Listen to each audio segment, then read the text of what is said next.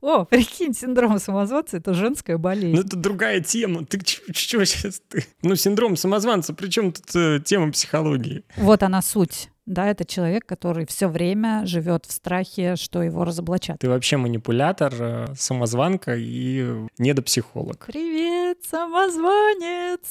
Нет, я не буду говорить, что я это специально сделал, а потому что действительно это сделал специально. Чувак, да просто прими себя.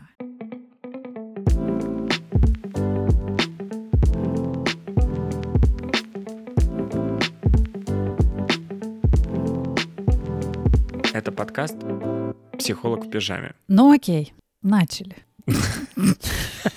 Всем привет, это новый сезон нового подкаста. Нет, новый сезон старого подкаста «Психолог в пижаме». Старый подкаст нового сезона. Второй сезон. Неужели мы смогли и мы сделали это? Где фанфары, где цветы, где поздравления, где ваши комментарии, лайки, и подписки. Ну, нормально, добрая традиция. Начинать подкаст с наезда. Может быть, ты уже поздороваешься, скажешь какие-то добрые слова? Э, конечно, потому что если я не скажу добрые слова, то кто скажет в нашем подкасте добрые слова? Только я, только я. А это уже манипуляция. Причем сознанием наших слушателей, которые теперь будут считать, что я такой негативный персонаж в этом. Ты знаешь, я за то, чтобы люди знали правду и жили в реальном мире, где ты негативный персонаж, а я феечка.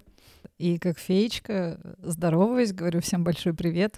Раскрываю страшную тайну. Единственное отличие второго сезона от первого в подкасте «Психолог в пижаме» будет в том, что мы мужественно договорились начать готовиться к выпуску.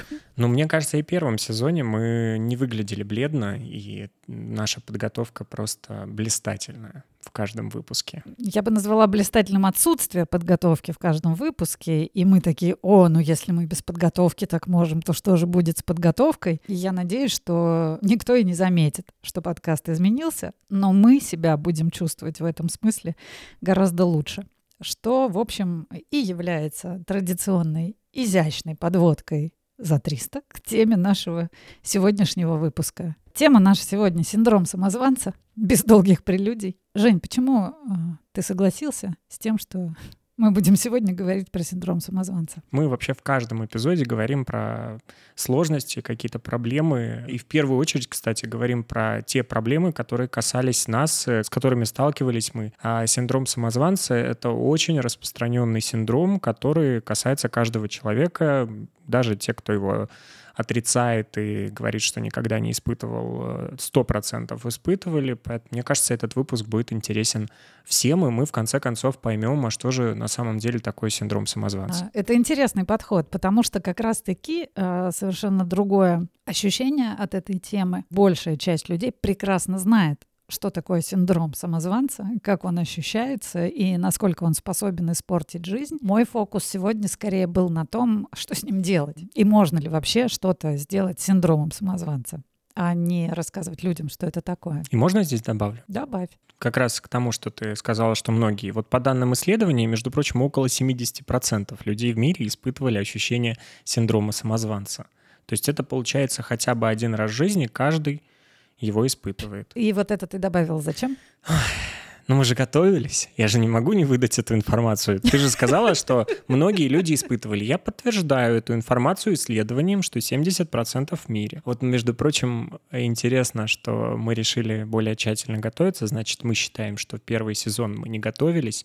Значит, мы считаем, что он недостаточно хорош и в итоге и значит, у нас есть синдром самозванца, правильно? Можно было бы предположить именно такое, что да, мы выискиваем каких-то блох в своей собственной работе, мы имеем какое-то недовольство по этому поводу, мы не, не удовлетворены и испытываем такие приступы больного перфекционизма, наверное. Но сказать, что это в чистом виде синдром самозванца, я бы не смогла, потому что не хватает одной очень характерной черточки, что мы бы обесценивали свою предыдущую работу а как показал наш вчерашний шторминг на тему нашего подкаста, мы не обесцениваем э, свою работу. И скорее, знаешь, синдром самозванца в моем случае, вот таком сугубо персональном, скорее проявился э, в том, как этот подкаст вообще появился на свет, потому что подкаст я хотела делать примерно лет пять, даже больше. Но вот здесь таки как раз э, мой синдром самозванца развернулся на такую мощь, что только пройдя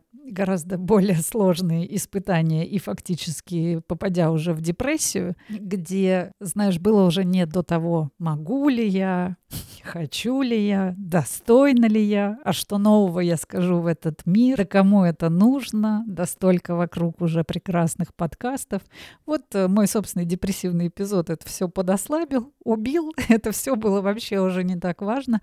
И только так э, подкаст появился на свет. Ну, в общем, здравствуй, синдром самозванца. Около семи лет мир был лишен подкаста «Психолог в пижаме» по этой самой причине, что у меня, да, синдром самозванца, и я очень хорошо знаю, что это такое. Ну, на протяжении, как ты понимаешь, э, моей жизни тоже регулярно присутствовал синдром самозванца, и иной раз меня холодный пот э, покрывал в тот момент, когда я, знаешь, уже что-то затеял, а я уже, например, оказываюсь на большой съемочной площадке, идет какой-то процесс, и тут я понимаю, что я человек, который отвечает за весь этот процесс. И у меня реально замирает дыхание, и я в, на какой-то момент э, не понимаю, как это, а справлюсь я с этим, а может быть, я все завалю.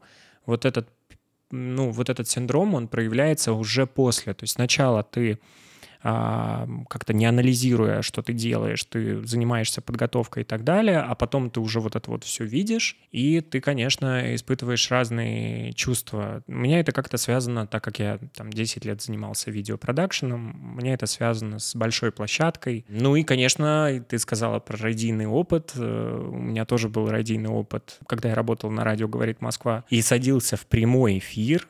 Вот это, конечно, было то, что ты любую свою ошибку выдаешь уже сразу в эфир, у тебя нет возможности ничего здесь монтировать и поправить. И, э, конечно, это не выглядело так складно, как после твоего монтажа выглядит наш подкаст. Мой самозванец монтирует подкаст так, чтобы никто не догадался, как мы на самом деле его записываем. Не приведи Господь, кто-нибудь об этом узнает. Нет, нет, нет. Меня, нас разоблачат, нам скажут, что мы херовые подкастеры. Я думаю, что мы за сегодня еще не раз расскажем про свои личные переживания в этой области, потому что многие какие-то психологические состояния я там могу изучать со стороны, не имея такого личного опыта. Но что касается того, что называется синдром самозванца, ну, это правда. Вот мы про тревогу говорили, и я там выступала как магистр тревожных состояний. Я думаю, что с точки зрения синдрома самозванца я тоже вполне способна такую субъективную энциклопедию написать, потому что это то, а, чему я всячески уже не противостою. А, мы не боремся уже с моим самозванцем, мы сотрудничаем, кооперируемся. Но это не сказать, что очень легко было к этому прийти. Но, может быть, до того, как куда-то, знаешь, там заглубляться, мы подсоберем, как идентифицировать, да, там людям, которые нас слушают, э, насколько эта тема им действительно близка, насколько их субъективные ощущения попадают под реально описательный момент, изученный э, про синдром самозванца. Мы же все готовились, мне стало интересно, с какого момента вообще самозванец самозванец и его синдром вошел в жизнь э, человеческого сообщества, это вообще-то приобретение конца 20 века, получится 78-й там какой был год. Да, но больше меня в гораздо большей степени заинтересовал тот факт, что мы благодарим за эту формулировку женщин-психологов, которые изучали женщин с проблемами, которые страшно как бы не верили в свои успехи, обесценивали, что для 70-х, 80-х годов, в общем, окей, в общем, нормально. Женщина угнетенная — это, в принципе, в нашем патриархальном обществе и до сих пор является болевой такой точкой. И только потом уже, в общем, а, из женской болезни о, прикинь, синдром самозванца — это женская болезнь. Ну нет, давай сразу дадим опровержение, что синдром самозванца — это никакая не болезнь. А ты знаешь, что он назывался вообще не, не синдром самозванца, а вот э, дословно внутренним ощущением некого мошенничества? Прям некоего или просто внутреннее ощущение мошенничества? Некого — это уже как бы я добавил для красивости э, сказанных слов, для усиления а, и для правильной паузы между ощущением и мошенничеством. Я пришла и опять все заговняла, да? придираясь к твоим словам. Самозванец э, красивший, мошенничество тоже, по сути. Как мы любим иногда в наших выпусках порассуждать, да, давайте послушаем семантику, давайте послушаем лексику, которая, в принципе, в достаточной степени уже может объяснить это состояние.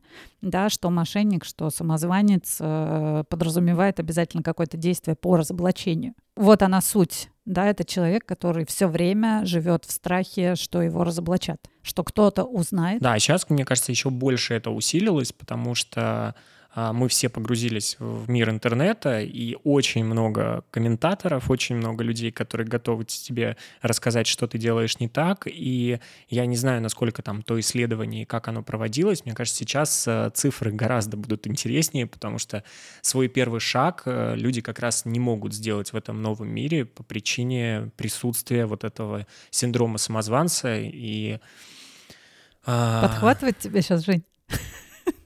Ну, конечно, уже надо было подхватить, я не понимаю вообще, зачем мне, ну, ну, зачем нам э, парная работа, если... Зачем у меня соведущий, да, в этом, если он меня не подхватывает? Да. Представь прямой эфир, я оказываюсь, э, нет у тебя монтажа никакого, и ты такая слушаешь, как я, и, и уснул.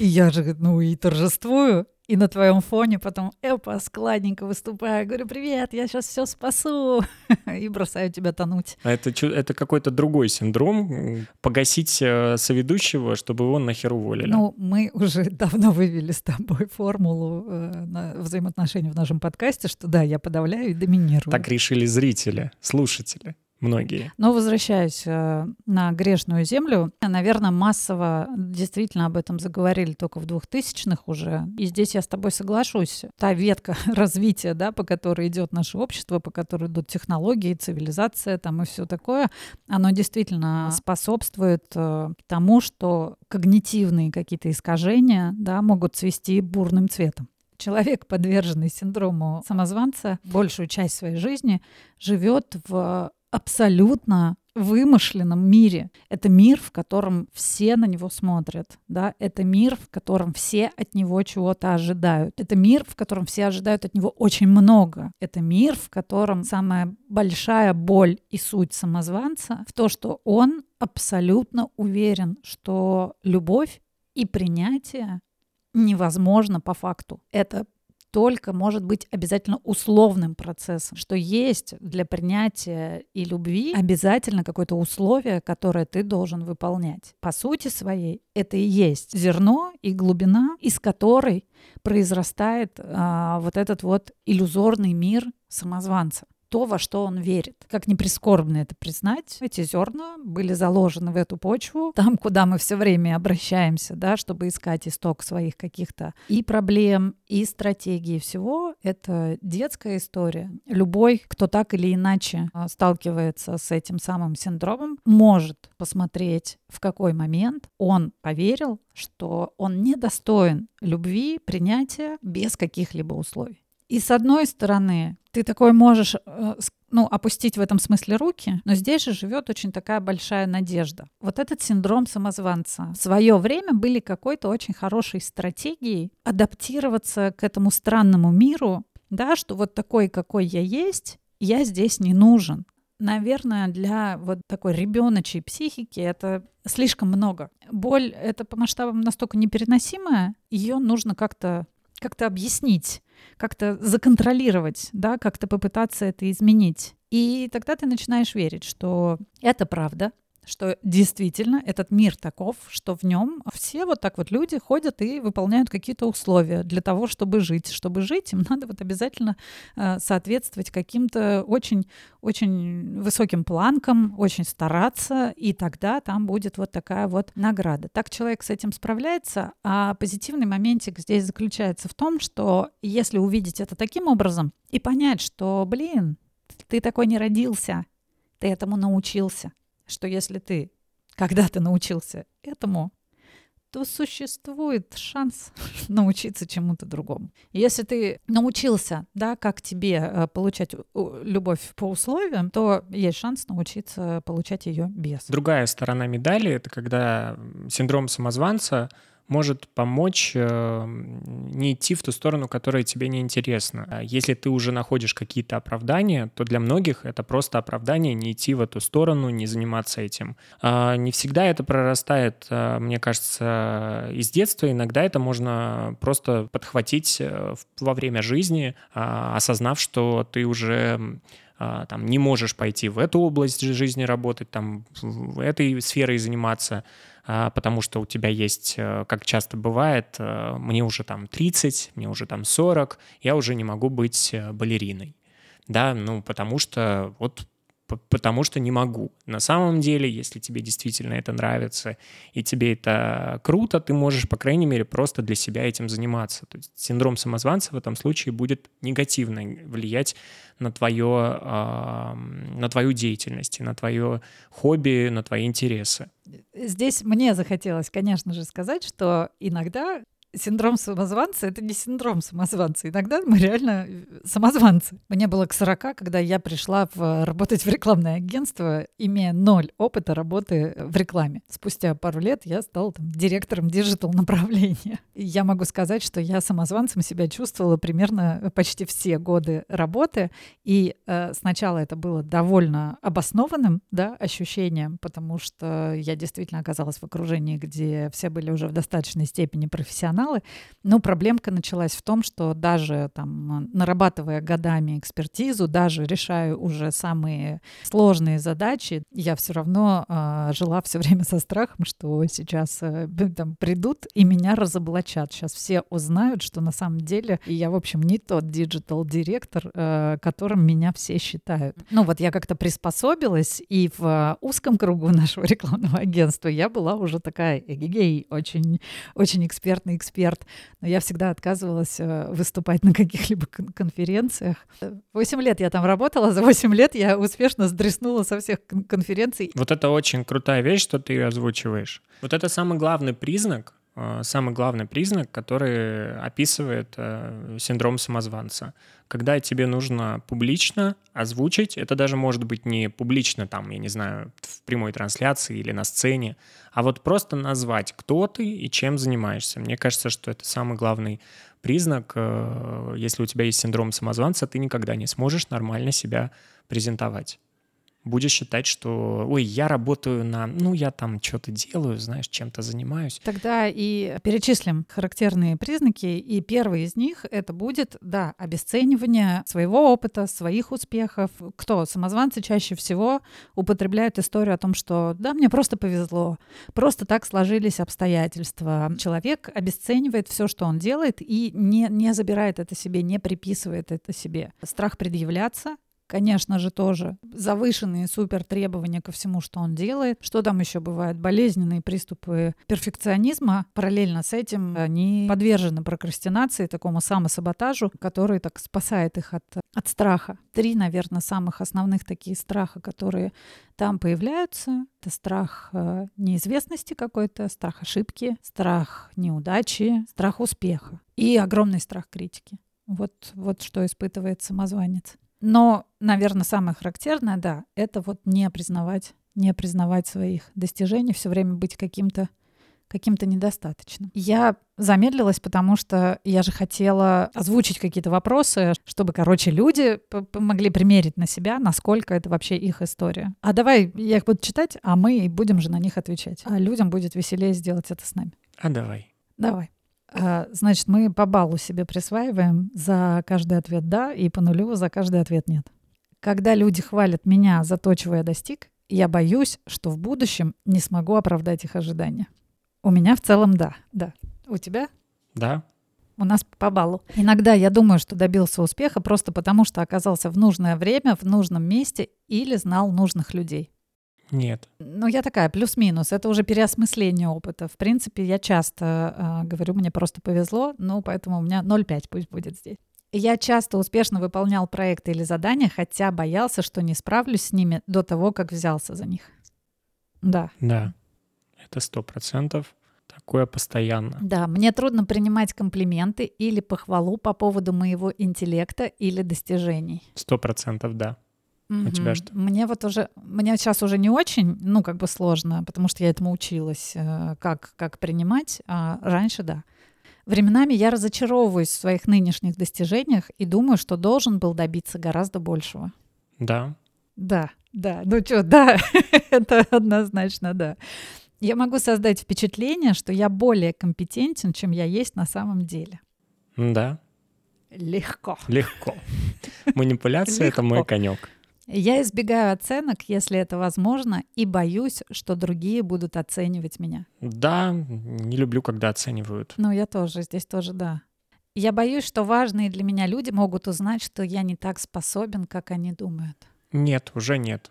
Ну, это проработка нескольких лет. Но у меня есть еще такие люди, перед которыми я страшно боюсь э, показаться неопытной, облажавшейся, совершающей какие-то ошибки, поэтому есть.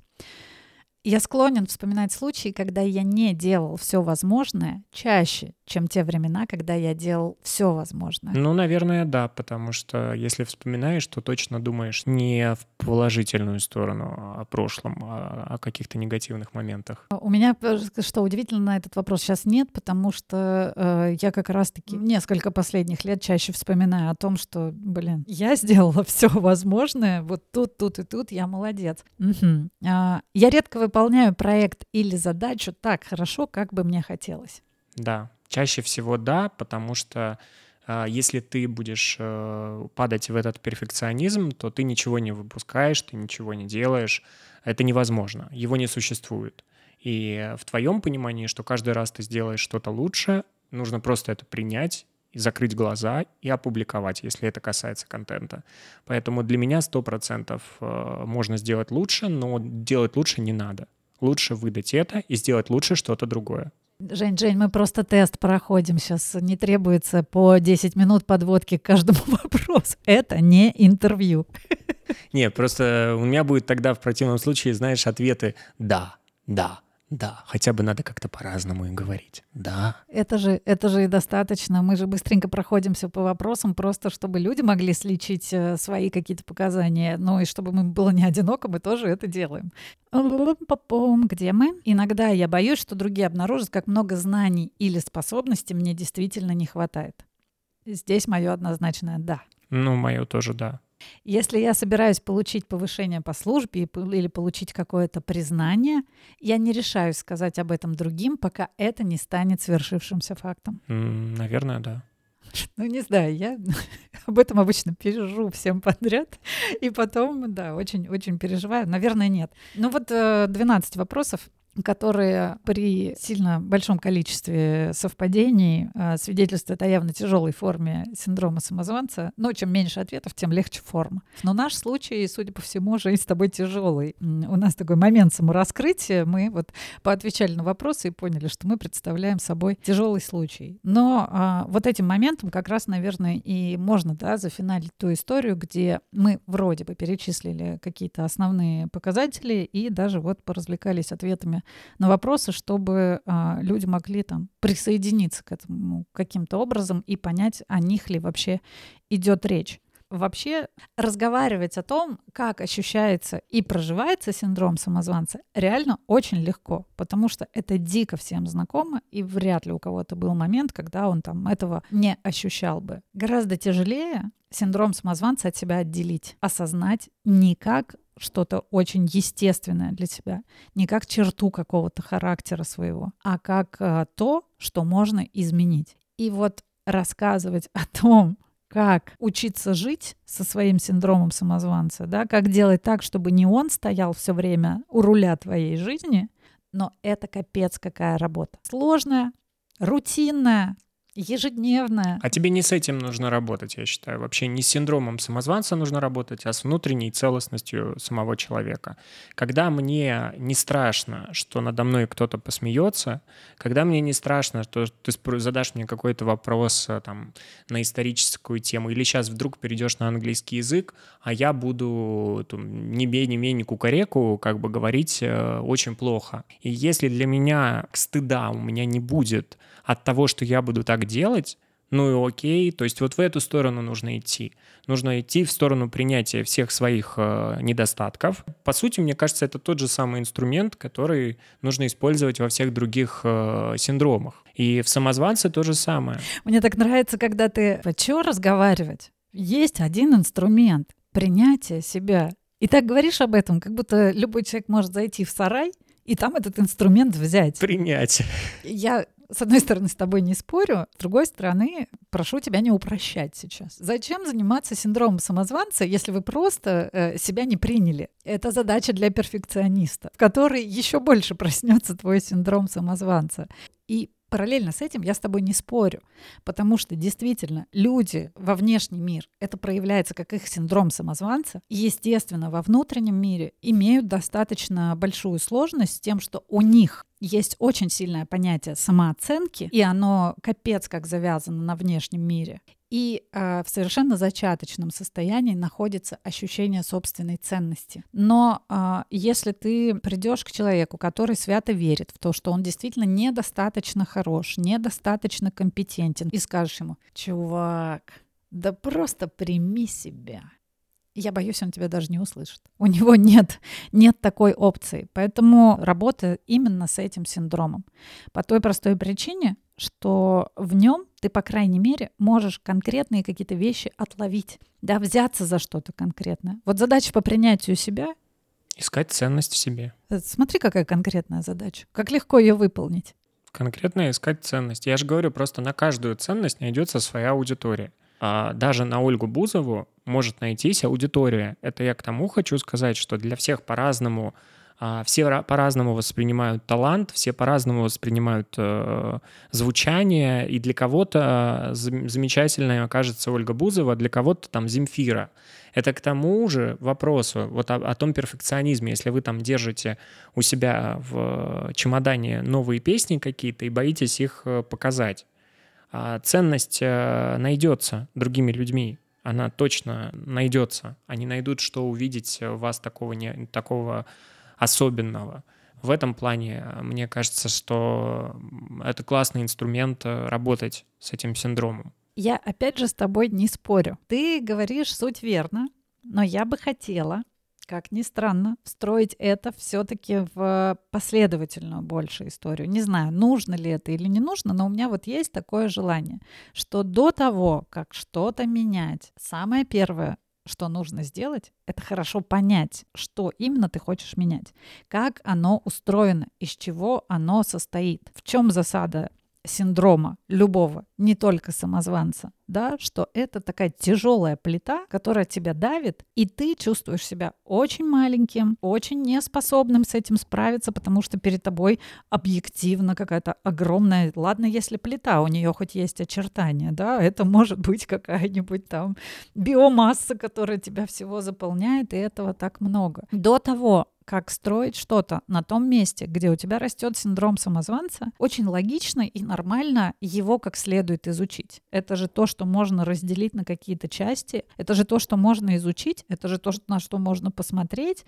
При всей сложности синдром самозванца прорабатывается, если можно употребить это говневое слово, достаточно эффективно, ну то есть с хорошим прогнозом. Можно всмотреться, что именно погружает нас в это состояние. Чаще всего при синдроме самозванца это будут э, наши э, какие-то другие люди, да, которые все время на нас смотрят. Мы носим в себе э, с этим синдромом вместе какое-то представление о том, что другие подумают, что другие скажут, как другие нас оценят. Есть более глубокий слой, да, он такой, это, знаешь, там, как наш внутренний такой монстр. А, на этом месте обычно говорят про внутреннего критика, но на самом деле это не всегда критик, да, это, это лучше сделать в какую-то такую отдельную фигуру, которая тебя все время не то чтобы не, не всегда критикует, иногда оно как бы стращает, да, и иногда оно как будто бы это чудище поганое даже заботится. И есть наши очень-очень глубокие убеждения. Вот, наверное, три таких, э, да, вот если я себя представлю окруженного своим самозванцем, да, то вот э, он будет состоять из этих трех частей. Но ты все так складно раз, то есть мне не за что зацепиться. А, мне не за что зацепиться, потому что длинная была мысль, и там было все сказано. То есть я не понимаю, там и точка есть, и начало, и середина. И, и вот подкаст. Начало, середина и подкаст. А, мы обесцениваем и себя в том числе, потому что мы, возможно, в это вкладываем мало времени, мало ресурсов, мы этому уделяем мало внимания. Нужно ну, немножко соизмерять, сколько ты потратил ресурсов и времени. Вот сейчас я там писал интервью для YouTube, я потратил кучу своего времени. Я делал очень много всего а, руками. Естественно, когда возник вопрос, а можно ли сделать это было лучше, конечно, можно было бы лучше сделать, можно было бы вопросы другие задать. И несколько раз у меня во время производства этого контента была мысль, что нужно еще раз записать это интервью.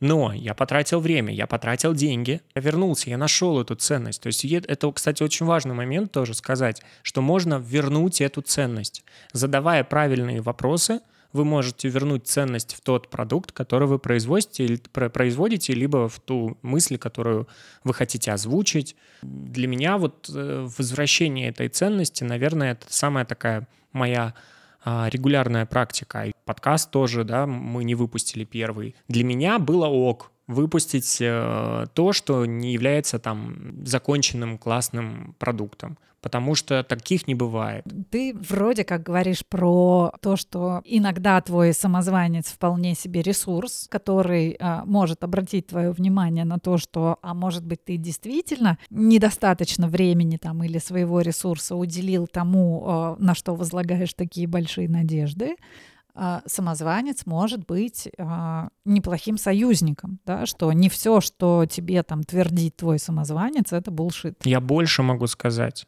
что мы откроем сейчас Инстаграм и посмотрим огромное количество блогеров там, и все они самозванцы.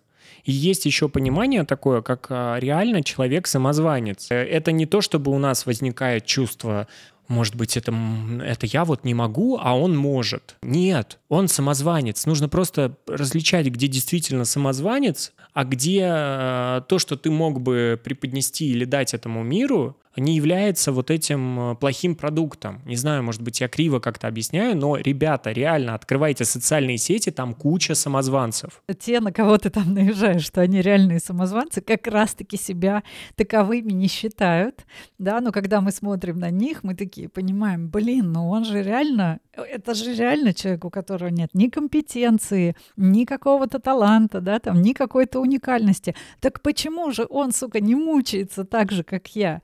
Это так называемый эффект Даннинга-Крюгера. Он как раз и описывает вот это самое искажение, синдром самозванца, вот это обесценивание чего-то, убеждение в какой-то своей недостаточности, повышенная критика свойственны как раз-таки людям, у которых гораздо больше компетенции, какой-то экспертности и какого-то опыта, чем тем, кто ими не обладает. Это то, о чем ты говоришь сейчас, что синдром самозванца очень часто признак того, что с тобой как раз-таки все хорошо, то у тебя на самом деле есть дохрена а, знаний, экспертизы и опыта, и поэтому у тебя появляется вот такая функция, да, во многом сомневаться, как многие знания, многие печали, да, там знание умножает скорбь. Чем больше я знаю, тем больше я понимаю, что я ничего не знаю. Это скорее говорит о том, что ты достаточно высокоразвитое существо, чем человек, который даже не сомневается в том, что он все делает охуенно, потому что он даже не знает, что может быть лучше.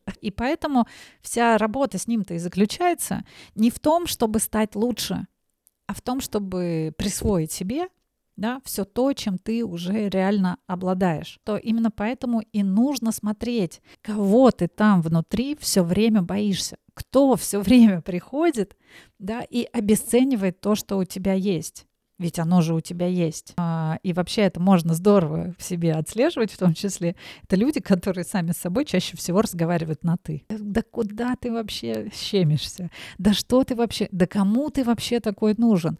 Это ведь очень интересный момент. А кто это сейчас с тобой заговорил? Эти люди даже хвалят себя на «ты». Да? То есть они а, не могут о своих достижениях сказать через «я». И это такой прикольный момент отловить в себе, да, вот, вот, вот, эти, вот эти голоса. Вообще послушать, что они говорят. И как только ты начинаешь это слушать, ты в целом можешь уже так по каким-то признакам и чертам определить, а чей это вообще голос. Там, там и послания это всегда будут не очень сложные. Но, блин, надо разобраться, кто там тебе все время тыкает внутри. Кто это вот помыкает там тобой и постоянно сомневается в том, что ты вообще там чего-то достоин. Не, ну это интересный момент с голосами. Только важно, наверное, пояснить, что э, это все-таки не, не касается психиатрии, это голоса просто, которые мы, мы сами, мысли, которые мы сами озвучиваем внутри своей головы. А то так, знаешь, можно... Ну, все верно, да, внутренний диалог. Ну, это можно детей стращать, что типа, о, голоса в голове. Ну, в общем, э, люди в большинстве своем уже понимают, что у них внутри, ну, это же не, не сложно отследить тот факт, что у тебя внутри постоянно идет какой-то диалог. Вот зачем это нужно отловить, да, и немножечко отделить от себя, чтобы в конечном итоге конфронтировать. Поэтому надо очень внимательно послушать, что там такое говорит вот этот кто-то, кто тебе тыкает все время. Здорово даже записать. И дальше э, начинается стыковка это с реальностью. Вот насколько то, во что ты так там веришь, когда он тебе это говорит, реально подтверждается твоей жизнью. Да, абсолютно. Я с этим полностью согласен. Даже прокручивал в процессе как бы свои разговоры. И ты молодец, э, вопросы тоже звучат на «ты», и я подумала, как бы перейти на «вы» с этим человеком, который со мной, а, который мне тыкает. Мне кажется, было бы более интересно взаимодействовать с ним, если бы мы с ним были на «вы». Женя, с ним не надо переходить на «вы». Лучше как можно больше говорить «я», даже если ты себя ругаешь. Попробуй поругать себя через «я» как изменится ощущение. Если ты себя хвалишь на «ты», попробуй похвалить себя через «я». Ну, как правило, я, мы хвалим себя через «я» и, и ругаем себя через «я» только в разговорах при других людях. Когда мы наедине с собой, удобнее использовать «ты», потому что, ну, это было бы странно, если я подойду к зеркалу и скажу «я проебался». Это как раз не странно. Потому что когда ты говоришь «я проебался», ты одновременно с этим присваиваешь себе на это право. Да, я вот так решил, и я проебался. Это мое решение, моя ошибка, и мне с ней разбираться. А когда ты э, что-то совершаешь, и тут приходит кто-то, и тебя в этом обвиняет, и тебя за это ругает, то есть, по сути, лишает тебя права на это. И с этим надо конфронтировать. Первая и главная конфронтация заключается в том, что ты исследуешь и говоришь, типа, смотришь, что тебе запрещено, что тебе нельзя, какие права у тебя отобраны и каким тебе нельзя быть. И начинаешь себе это присваивать. Тебе можно таким быть. Кто сказал, что тебе таким быть нельзя? Кто сказал, что тебе нельзя ошибаться? Кто сказал, что ты должен все всегда делать великолепно? Про кого он вообще это сказал? Если этот гребаный голос все время тебе говорит, что ты должен быть таким, таким, таким и таким, это означает, что то, какой ты есть на самом деле, ты что, получается, права не имеешь жить? Он тебе запрещает, запрещает все время, ругает тебя все время, а ты все равно, прикинь, продолжаешь совершать ошибки. Но еще это не всегда конкретный кто-то, это очень часто коллективное.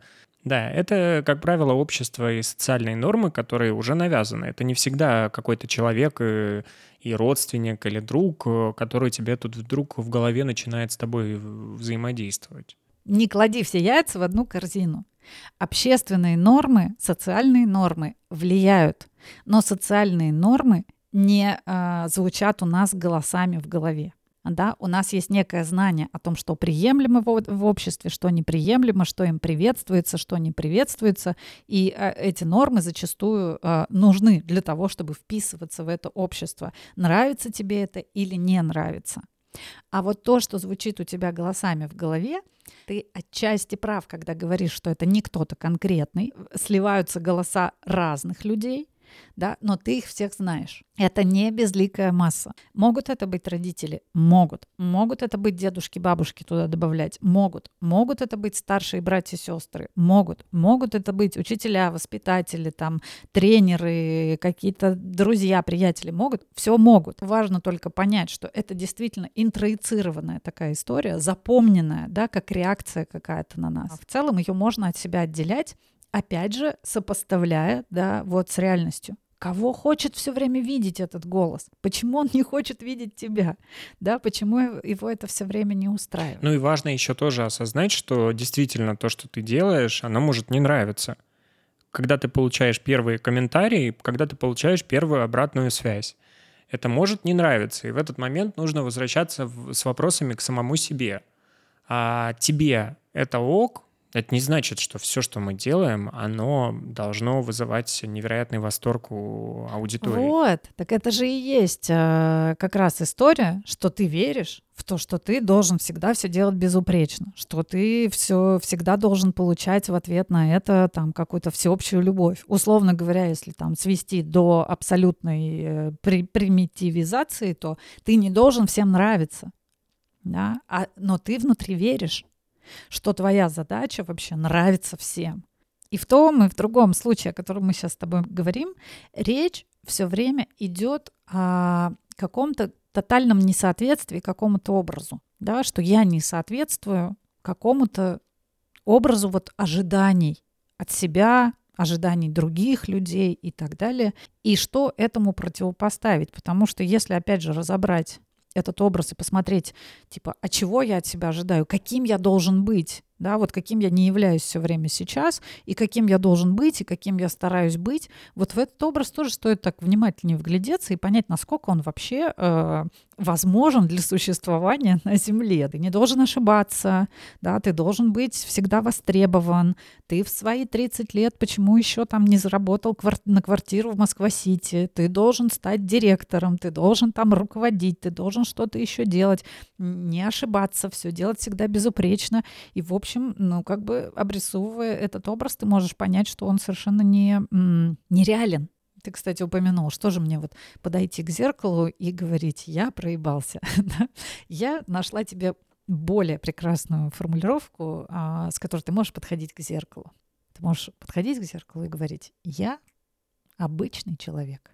Ну, это же обесценивает. Привет, самозванец! Что значит обесценивает? Я обычный человек. Ну, что значит обычный? Конечно, мы все обычные люди, но есть обычные люди. Мне я просто здесь с тобой не согласен, потому что ты говоришь, а заработать на квартиру в Москве-Сити невозможно. Ну, в смысле невозможно. Ты мне сказала подойти к зеркалу и сказать, что я обычный человек, значит, те, кто заработали на квартиру, они не обычные люди, а ты обычный человек, поэтому не можешь заработать на квартиру, понимаешь? Теперь я понимаю, да, теперь я понимаю, что из пяти минут, когда я перечисляла, что это образ, который не имеет права ложать, не имеет на который должен, должен, должен, должен, должен вот это сделать, ты услышал только одну фразу «квартира в Москва-Сити». Здравствуй, жопа, Новый год. Ну, я ж вообще не про это говорила ты услышал в этом, видишь, сразу какое-то оскорбление для себя. В смысле я обычный человек? Что такое для тебя обычный человек? Обычный человек — это человек, который живет жизнь, который лажает в этой жизни, исправляет свои ошибки потом, который не все делает идеально, который просто делает. Для меня любое э, описательное, вот такая как обычное это слово, знаешь, которое дает характеристику некую. А если есть обычный, есть и необычный. Только лишь за это я зацепился, и здесь я с тобой не согласен, что давать оценку самому себе, что ты какой-то обычный, это скорее а, упасть а, в прошлое, в Советский Союз, где все ходили в одной и той же одежде. Здесь нету права на самореализацию и на проявление себя в слове «обычный», потому что обычный, он и в Африке обычный. Я сейчас в ахуе просто. Аж микрофон отвернулся обычный человек для тебя это оценка? Конечно. Я действительно считаю, что нельзя, это оценочное суждение, что мы все обычные, а, мы необычные все. Или говорят там простой человек, или какой-то ты сложный, говорят. Ты сложный, сложный у тебя, ты сложный человек. А с чего человек решил, что другой простой, а вот ты сложный какой-то. Вот я лишь про это говорю, обычный или необычный. А, смотри, одержимый э, синдромом самозванца человек как раз-таки и отказывает себе в праве быть обычным. Он должен быть необычным. Необычным до такой степени, что ему ошибки нельзя совершать, что ему не идеально ничего нельзя делать. Вот настолько он необычный. Но обычный человек — это такое, блин, спокойствие. Это такая радость жить, потому что в этом нет никакой оценки. Мы все обычные люди. У нас, как у обычных людей, У всех есть определенные признаки. На пути к какому-то успеху мы все страдаем и прикладываем какие-то усилия, что мы не можем избежать ошибок. Мы обычные люди, потому что мы все живем и мы все умрем. Вот что делает нас обычными людьми. Это не оценка твоих душевных качеств. Мы все просто человеки.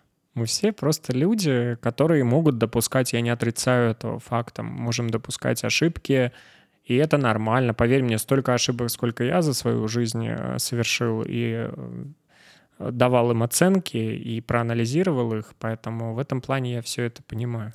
Но твое тяжелое состояние, когда ты оборачиваешься на 10 лет и говоришь, блин, сколько ошибок я там совершил, все, ты прожил свою жизнь зря, ты там типа вообще сейчас должно было быть другое. Вот отказ тебе вправе быть обычным человеком.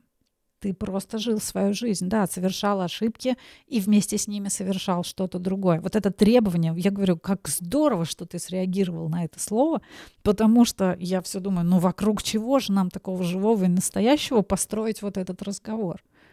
И тут ты такой подарочек преподносишь, я честно, ну, ты в конце можешь сказать, что ты это специально сделал для того, чтобы добавить перчинки и так далее и тому подобное. Нет, я не буду говорить, что я это специально сделал, а, потому что действительно это сделал специально. Но я хотел сказать о том, что я действительно анализировал недавно отрезок в 10 лет и дал себе право его анализировать, его оценивать и посмотреть, в какие стороны я поворачивал и а, оказался в том месте, в котором я оказался. В этом нет обесценивания всего опыта это к тому, что я ни в коем случае не сказал, что я все сделал не так, я сделать по-другому я не мог. И в прошлое мы смотреть не можем. Знаешь, наверное, да, действительно некорректно на твоем примере это рассматривать, не потому что твой пример не показательный, а потому что, ну, как бы, кто дал мне право ковыряться палкой в твоем личном состоянии в публичном подкасте. Все совершенно справедливо, поэтому окей, а, мы оставим это только как э, симптоматическое такое проявление, и я думаю, что и ты понимаешь, о чем я говорю, и я понимаю, о чем я говорю, и даже люди, которые нас слушают, скорее всего, понимают, о чем мы здесь говорим.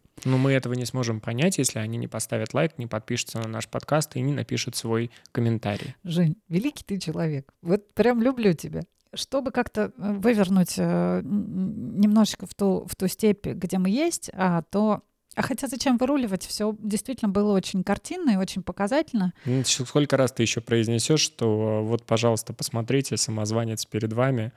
И... Э, так и я самозванец. Я не, не отделяюсь в этом смысле от тебя. Ну, как бы, я порежу, и это будет гораздо реже звучать, поверь. Ну, 4-5 раз не больше.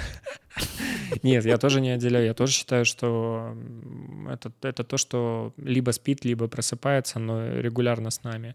И это помогает жить, и это помогает э, создавать что-то лучше, чем делают другие. Это тоже окей. И перф... нормальный, здоровый перфекционизм это, это тоже окей. Я вообще считаю, что не надо ни с чем бороться, и бороться с, с самозванцем а, до конца уничтожив его, это превратится в инфо-цыганщину в Инстаграме. Поэтому вот что, что, а вот этого делать не надо, этого достаточно. Да это не то, чтобы не надо, это не работает. Да? То есть бесполезно. Бесполезно пытаться уничтожить это в себе, бесполезно пытаться от этого избавиться, как во всех случаях, которые мы обсуждаем, Жень, мы всегда говорим о том, как с этим жить. Как с этим жить, чтобы это не поганило твою жизнь. Поганило в том смысле, что а, все-таки губительное и разрушительное такое влияние вот этого состояния заключается в том, что ты, ну, супер драгоценное время своей жизни по большому счету, да, проводишь таким довольно странным образом, в постоянных каких-то сомнениях, да, в каких-то откладываниях, в каких-то прокрастинациях, в каких-то страхах и так далее. И становится очень обидно в этом месте. Блин, ну вот не для того же обычные люди приходят на свет, чтобы вот так фачить всю свою жизнь ты наоборот приходишь, чтобы проявляться, чтобы звучать в этой жизни, чтобы быть в ней вот таким, какой ты есть. И то, какой ты есть, это и есть уникальность. Уникальность не подразумевает сравнение. Основные какие-то усилия можем потратить на то, чтобы увидеть свою уникальность. Да, вот этот сплав, который есть только в тебе. Это к вопросу о том, что да, все обычные люди уникальны. Возвращая себе права обычного человека, те права, которые, ну, которых ты был когда-то лишен. Ведь ты же когда-то вот, да, понял, что быть просто собой, быть просто обычным человеком, этого слишком мало.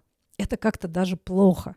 Мы, в общем, даже не сказали, а что там, а что там надо выискивать, да, куда надо смотреть и где может быть признак того, что э, что-то нарушилось в твоем восприятии себя именно в тот период. Парадоксально и удивительно, что привести к этому э, могут абсолютно две крайности. Либо родители, которые э, тебя, в принципе, обесценивают, должным образом не хвалят тебя, да, не замечают твоих успехов каких-то. Типа, меня пиздили за четверки, но когда я получал только пятерки, меня никто за них не хвалил. Вот так надо. да? За что тебя тут хвалить? Но парадоксально, что с другой стороны, это и история, где наоборот ребенком очень много восхищения, да, ребенок превозносится на какой-то пьедестал, что вот, боже, наш ребенок самый уникальный тут нас, он самый необычный. И сложить такое ложное впечатление, он вот всегда может быть только в превосходной степени, в степени вот этого восхищения. И если вдруг он идет потом в обычную жизнь, и там сплошь рядом им там все не восхищаются, то он начинает э, считать себя вообще унылым говном. Работа с тем, чтобы как-то все это понимать, она как раз в том, чтобы вот разлеплять вот эти свои какие-то искажения и свои убеждения с этим сопоставлять. Ошибки совершают только неудачники. Да посмотри ты в, в жизнь. Насколько вообще это вот соответствует реальности. Такой какой-то спич, я даже, честно говоря, не могу сейчас вспомнить, с чего я начала, извини. Да, еще здесь можно, знаешь, что сказать, что так же, как и то, что ты говорила про обычного человека, еще с таким бесконечным э, пропагандированием предпринимательской деятельности, публичной деятельности, медийной деятельности. Это совсем не обязательно, чтобы все этим занимались. То есть э, вот я сейчас просто много раз слышал э, что есть э, там друзья, знакомые, которые друг друга начинают осуждать, что они там не идут в предпринимательскую деятельность, не создают ничего. То есть не создавать сегодня что-то — это уже плохо, это осуждается. Как это так? Ой, у тебя Инстаграма нет. Ой, у тебя нет какой-нибудь своей, своей одежды, которую ты продаешь ой, а ты там подкаст не ведешь, а, а что ты вообще, ты существуешь? И здесь очень интересный момент, что ведь это действительно тоже можно проверить на реальность, да? зайти в тот же самый Инстаграм и посмотреть вот, например, на всех, на кого ты подписан, пересмотреть всех и посчитать, сколько из них имеют в своем возрасте там квартиру в Москва-Сити, чтобы понять, насколько это реально норма да, насколько это действительно вот все сейчас это делают. Тоже касается там и предпринимательства, и подкаста и так далее. Вот так, так и создается вот это вот искажение. Но я здесь хочу сказать, что вот э, я очень плохо веду свой Инстаграм и, все время себе очень много претензий по этому поводу э, предъявляю. Как работает это с точки зрения самозванства, это то, что, например, вот у меня была прошлая рабочая неделя, где помимо того, что мы записывали подкаст, я монтировала подкаст, вообще-то я вела еще свой там прием, работала там по 8-9 часов в день, но ничего не выкладывала в Инстаграм. И я каждый день завершала с удивительным ощущением. Опять ты ничего не сделала.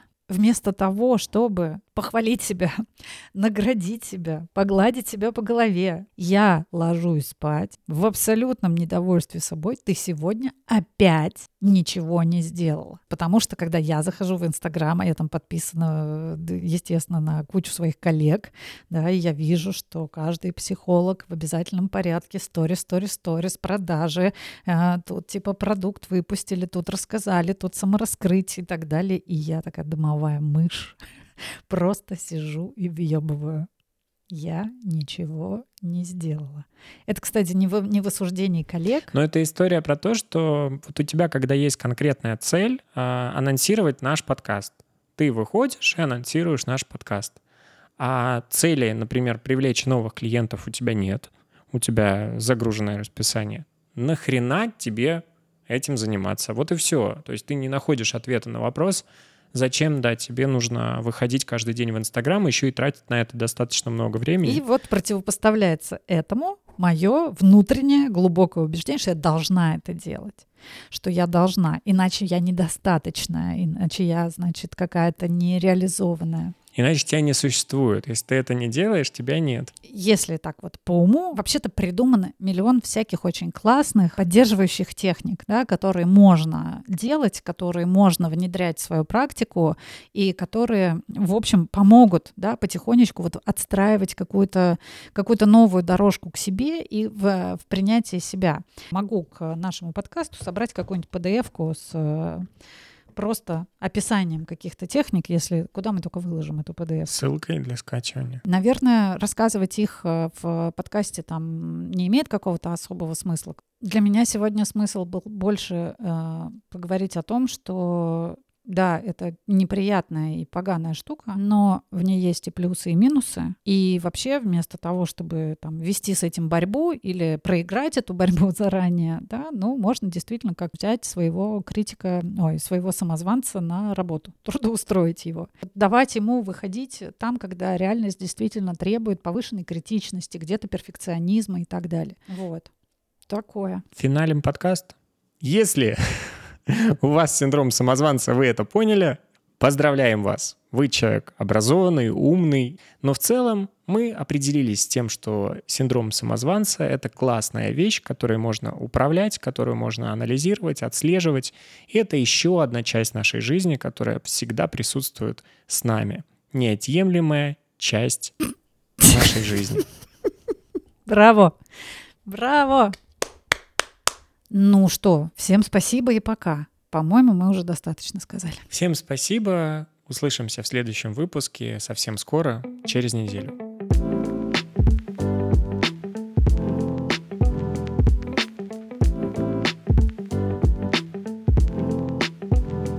Это подкаст «Психолог в пижаме».